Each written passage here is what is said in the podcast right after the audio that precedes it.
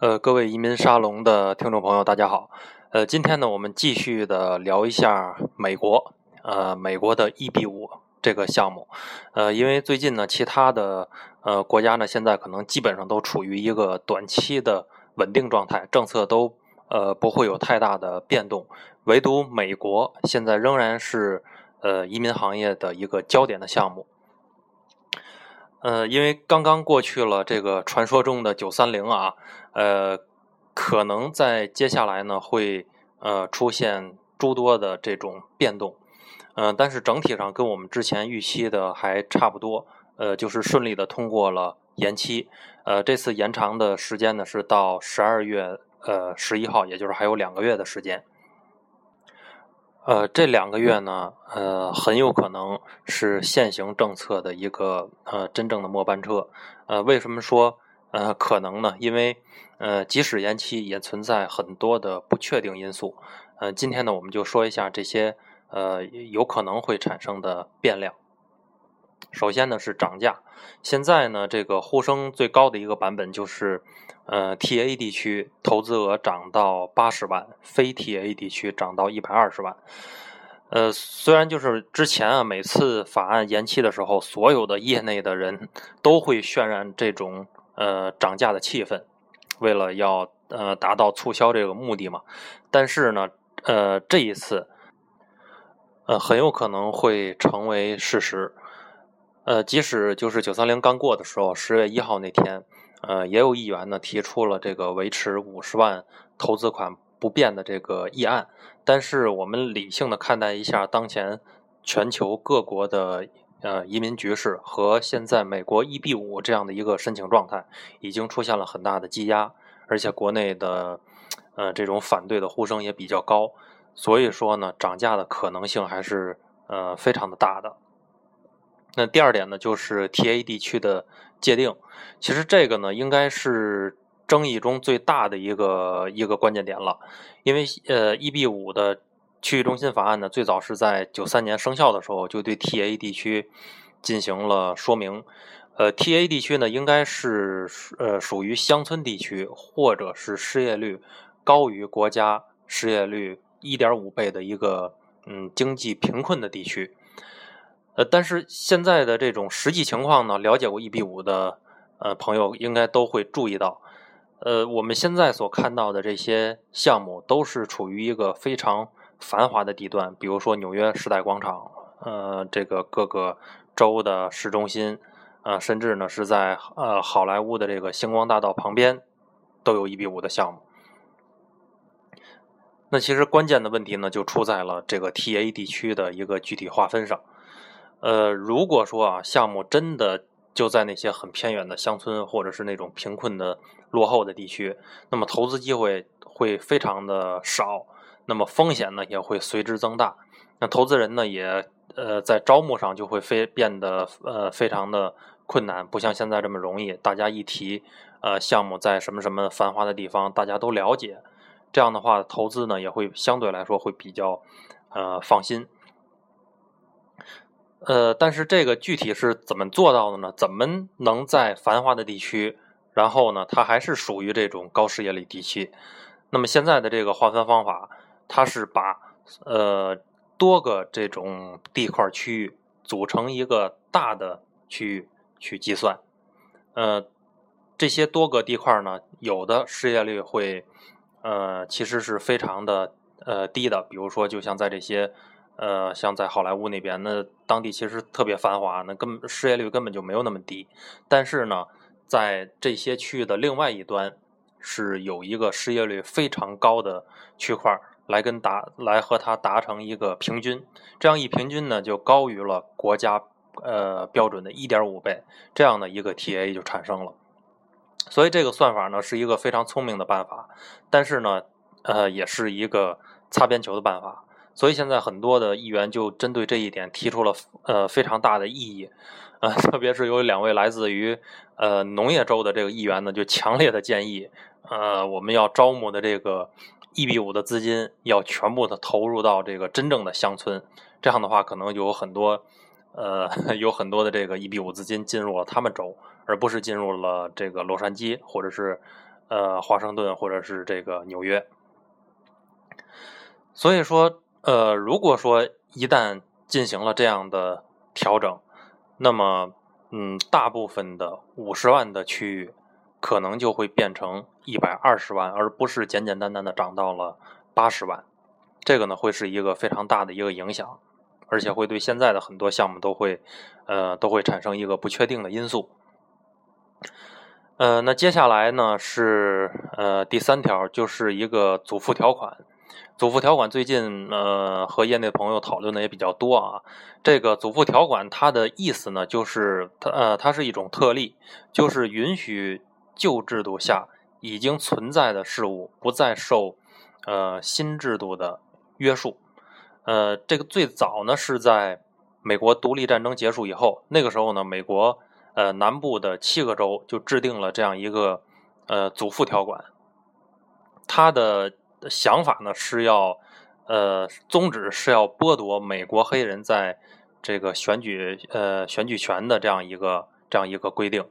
那他呢就是规定在凡是在呃一八六六年或者是一八六七年以前享有选举权的呃这些人的直系或者是后裔。呃，他的选举权呢，可以不受教育、财产或者是纳税这样的呃要求的限制，可以继续享有选举权。那么，其实，在当时，呃，很多州对选民的这些财产呀状况都做出了呃很大的规定。其实这些规定呢，就是为了剥夺黑人的这种选举权，因为当黑人在当时的财产状况很差，文化程度呃这种水平呢也很低，所以说他当时是想界定这一部分人的，但是。与此同时呢，那也有一部分，那不是所有的白人他都是非常好，那也有一部分白人他可能呃经济上也不是特别宽裕，文化程度也不高，那这样呢就会有一部分白人的权利会被剥夺，所以这个时候就制定了这样一个呃祖父条款，就是说在这个呃一八六六一八六七年之前享有这个。呃，选举权的，因为在那个时候是只有白人享有选举权，黑人是没有选举权的，所以这个条款出了之后呢，就仍然把黑人卡到了这个选举权之外，然后呃，几乎所有的白人还是享有这种呃选举权。那么这个这条法案呢，是在呃后来在一九一五年的时候，由这个联邦的最高法院宣布呢，这个规定是构成了违宪，也就是违反宪法。呃，这个呢是在这个呃是是一种最高的一个违法行为，所以后来也就没有了。那么这里面的祖父条款是最早出现的，那么这个条款呢是呃对人权的一种侵犯，但是在 EB 五政策中的祖父条款却是对呃投资人和商业项目的一种保护。我们可以看一下，如果说呃投资人已经在呃，十月一号之前递交了这个移民申请，或者是在十二月十一号之前递交了这个 I 五二六的申请。那么在新法案生效之后呢，如果要反过来让投资人追加投资，这个显然是非常不公平的。因为我之前已经进行了这个投资，我已经呃呃选择了这样的投资，可能我我可以投五十万，但是如果让我呃，追加到八十万，那我可能就没有这么多资金去去投了。呃，而且呢，这些再反过来再要去解释重重新解释剩余的这个资金来源，这个显然是不太现实的。呃，而且也是极度的不公平的。